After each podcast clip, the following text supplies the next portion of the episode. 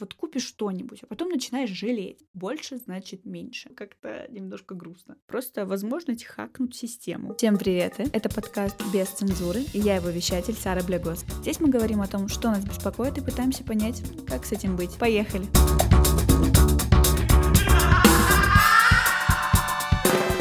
Ребятки, как вы там?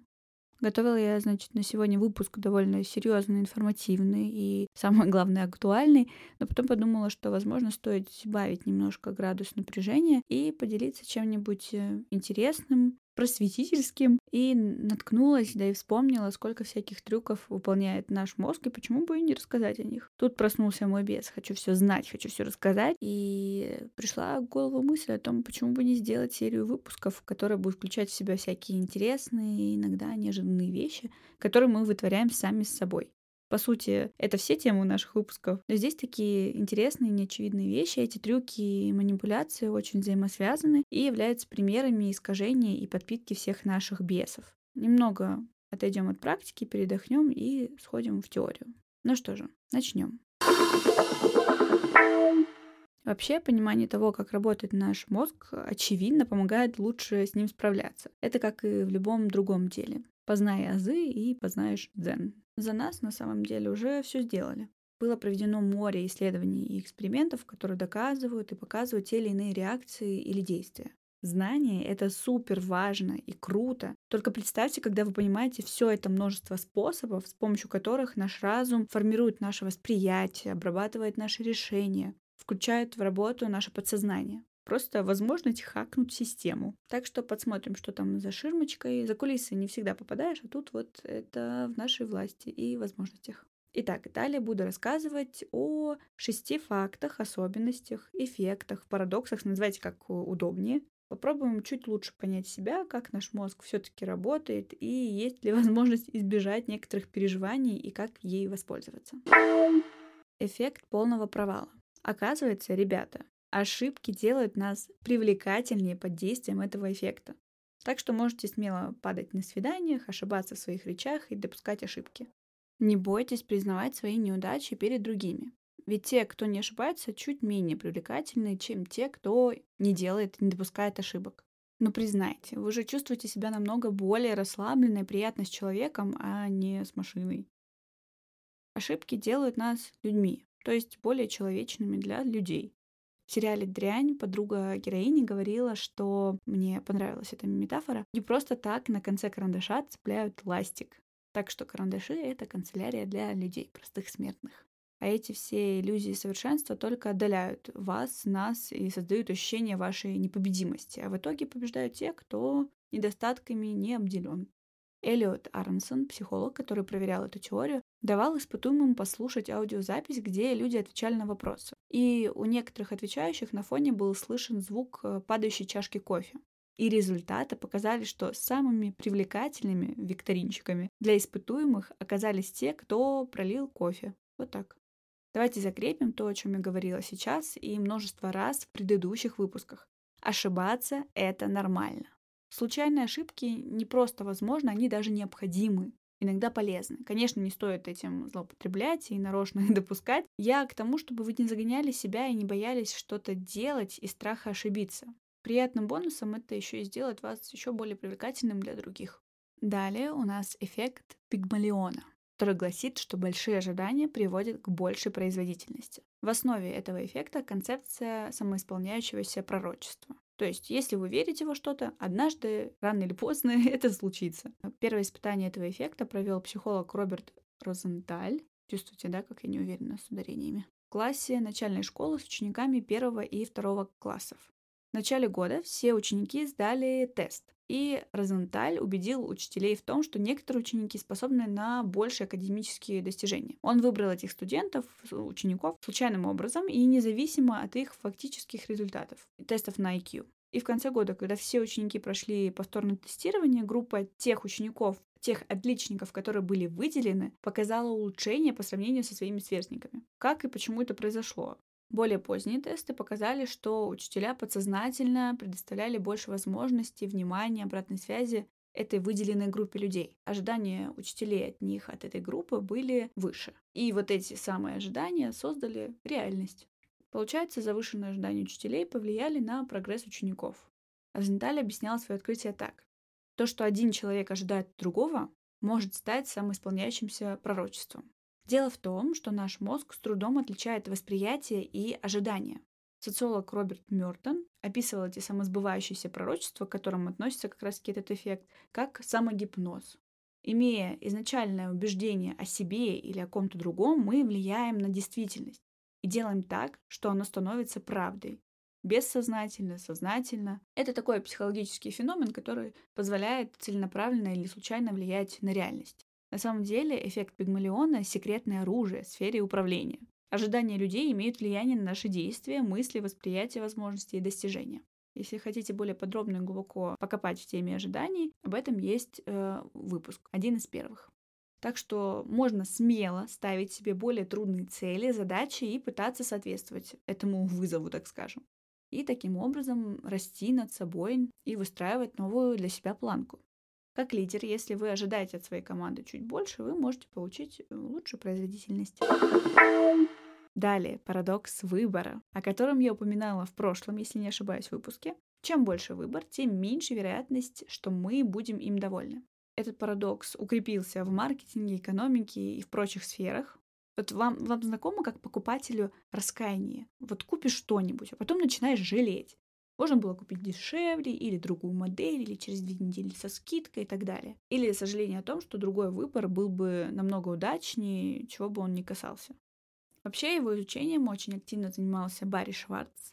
Сегодня много имен, просто если вдруг вам станет интересно, чтобы вы могли об этом почитать поподробнее. Он написал даже целую книгу «Парадокс выбора. Почему больше значит меньше». По его оценкам, именно разнообразие парализует нашу волю, и делает нас менее свободными и несчастными. Даже если наше окончательное решение совершенно верное, мы можем остаться недовольны. И, скорее всего, останемся недовольны, если у нас слишком большой выбор. Но это же просто повсеместно. При заказе в кафе, при покупке вообще чего угодно, при принятии любого решения на самом деле. Об этом говорила в выпуске про «Без э, сожалений». Когда выбор слишком большой и разнообразный, бывает сложно найти удовлетворение от этого решения.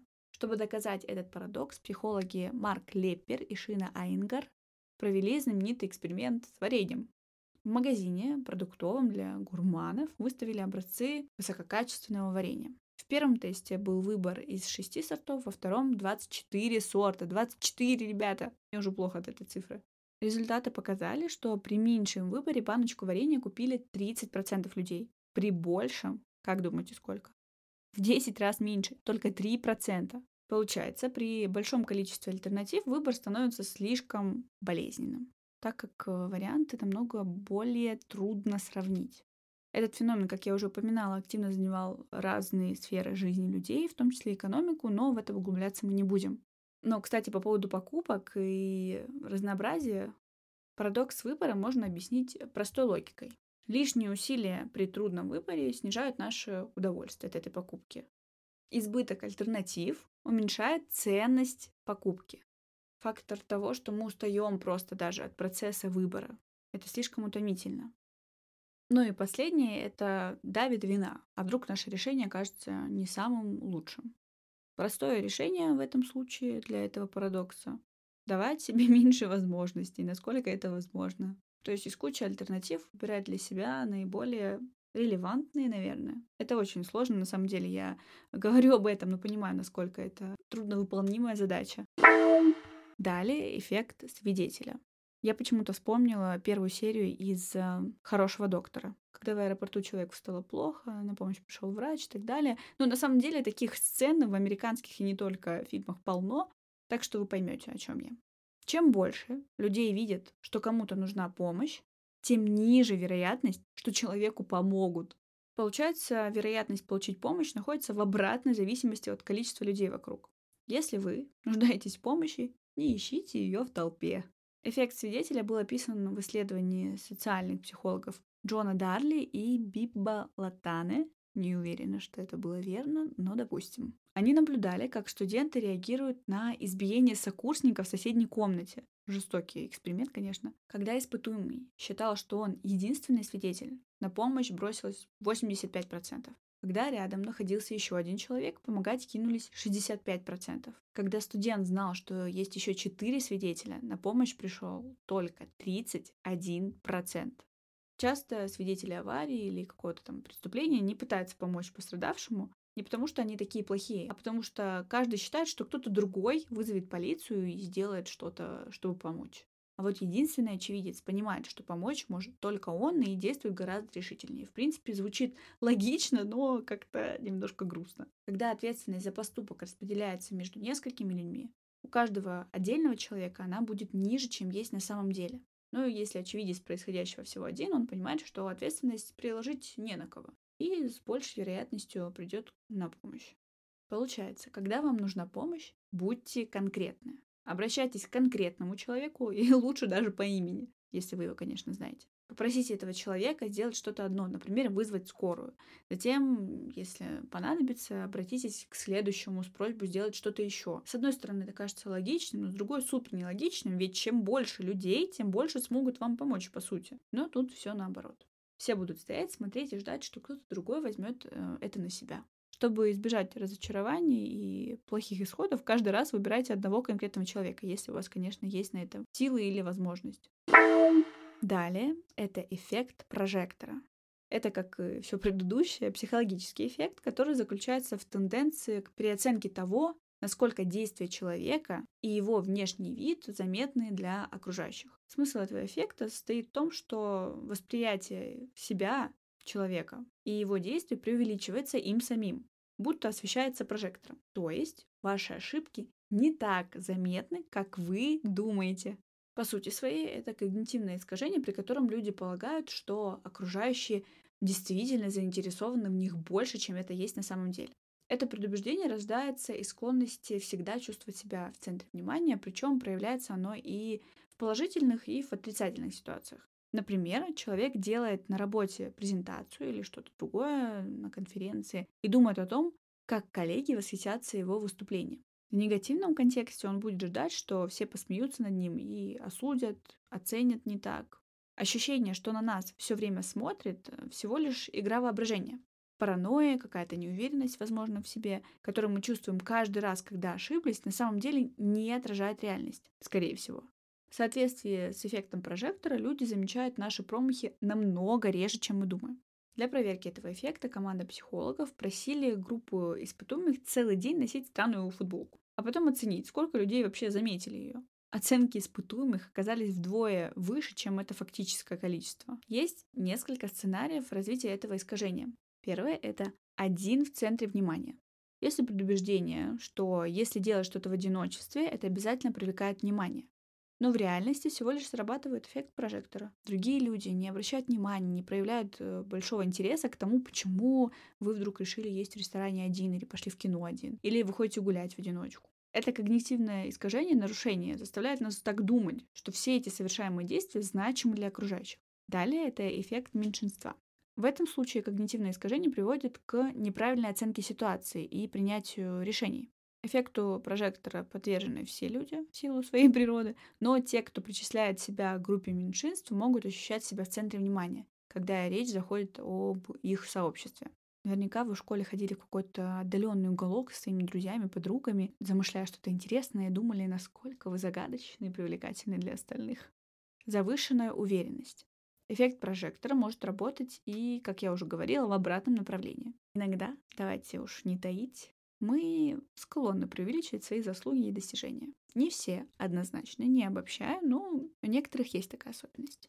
А то, о чем я говорила, если вы там к чему-то готовитесь, то ожидайте, что это вызовет активный большой интерес присутствующих, но после выступления оказывается, что некоторые коллеги даже и не вспомнят темы вашей работы, Отсюда практическое следствие. Вы находитесь в центре внимания реже, чем вы думаете, к счастью или к сожалению. Зная это, можно чувствовать себя в общественных местах чуть более спокойно, быть самим собой и не переживать, когда вы делаете ошибку, снизьте свои переживания, ведь влияние этой ошибки гораздо меньше, чем вы думаете. Тут есть некоторые способы с этим работать, о некоторых из них я говорила в предыдущем выпуске. Здесь срабатывает катастрофический сценарий. Если помните, это работа с вашим воображением. И наша главная задача в этом случае представить самый худший сценарий развития события С вашего позволения напомню вам несколько вопросов, которые стоит себе задать в этот момент. Что самое худшее, что со мной может случиться? Какие самые негативные последствия могут быть у этого варианта? Что я могу сделать в этой ситуации и что еще я могу потерять в этой ситуации? Опять же, как я упоминала, ответы на эти вопросы помогут устранить э, избегание эмоциональное, когнитивное. Техника самоудаления. О ней я не говорила. Это упражнение позволяет дистанцировать себя от э, всего происходящего и посмотреть на себя глазами других людей. Можно выбрать любую абсолютно перспективу, например, понаблюдать, беспокоитесь ли вы о внешности или поступках случайного прохожего. Это позволяет вам увидеть, что ваш страх вызван переоценкой собственной значимости в глазах других людей. Опять же, кому-то это облегчит раздумие, кому-то, возможно, будет от этого менее приятно.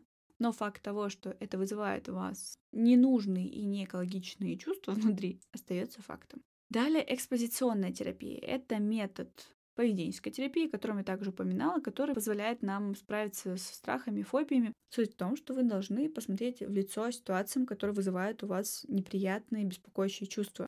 Это, как нам всегда говорили, посмотреть страху в лицо. Чем больше вы будете сталкиваться с причиной тревожности без переживаний неприятных последствий, тем быстрее вы избавитесь от эффекта прожектора.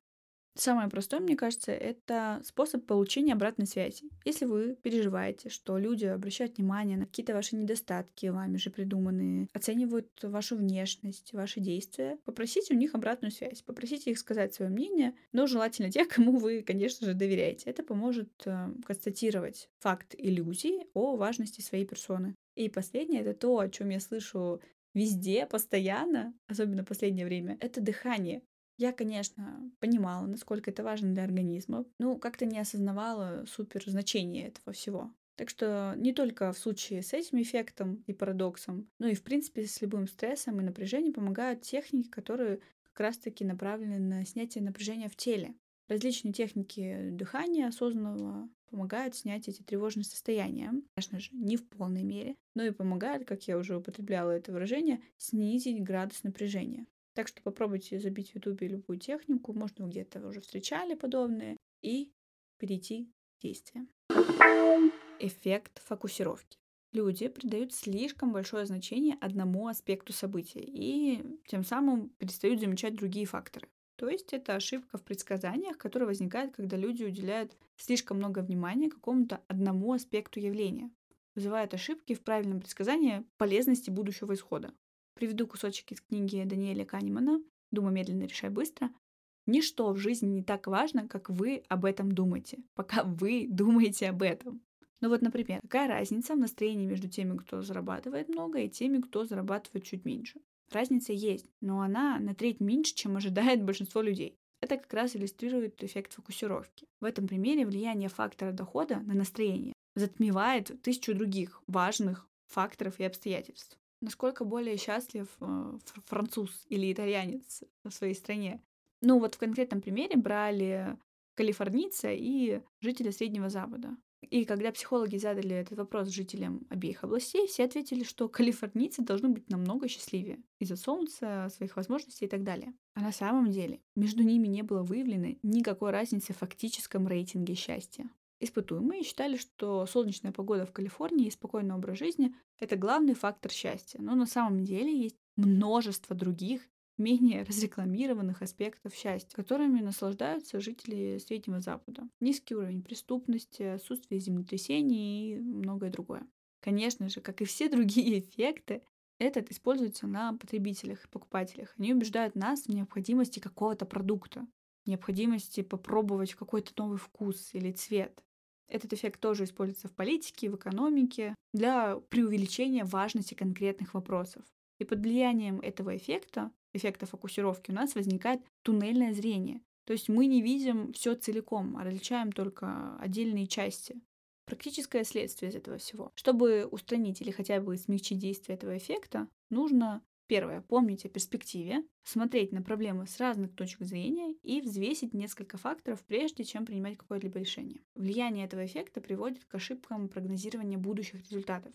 Если вы можете избежать этого туннельного зрения или хотя бы помнить о нем, вы повысите значительно шансы на более правильный выбор для себя. Все помним из предыдущих выпусков, опять же, я предупреждала, что все пересекается и взаимосвязано. Смотрим шире, берем ракурс орла, Замечаем горы, реки, океаны, но при этом не забываем о росинках на траве. Ну что же, я надеюсь, что вам было интересно, увлекательно и занимательно. Если у вас есть какие-то пожелания, интересы, которые вы бы хотели услышать в данном подкасте, в данной серии подкастов, обязательно пишите. Ссылки на соцсети я всегда указываю в описании. Так что давайте не бросать попытки все-таки найти баланс и взаимопонимание со своим мозгом, изучая его для этого. Все, всем прощания, подписывайтесь на подкаст, оставляйте отзывы, оценки. Это, напоминаю, супер важно. Если ты увидел в нем потенциал и полезность, расскажи другому. Всего самого чудесного. До скорых встреч!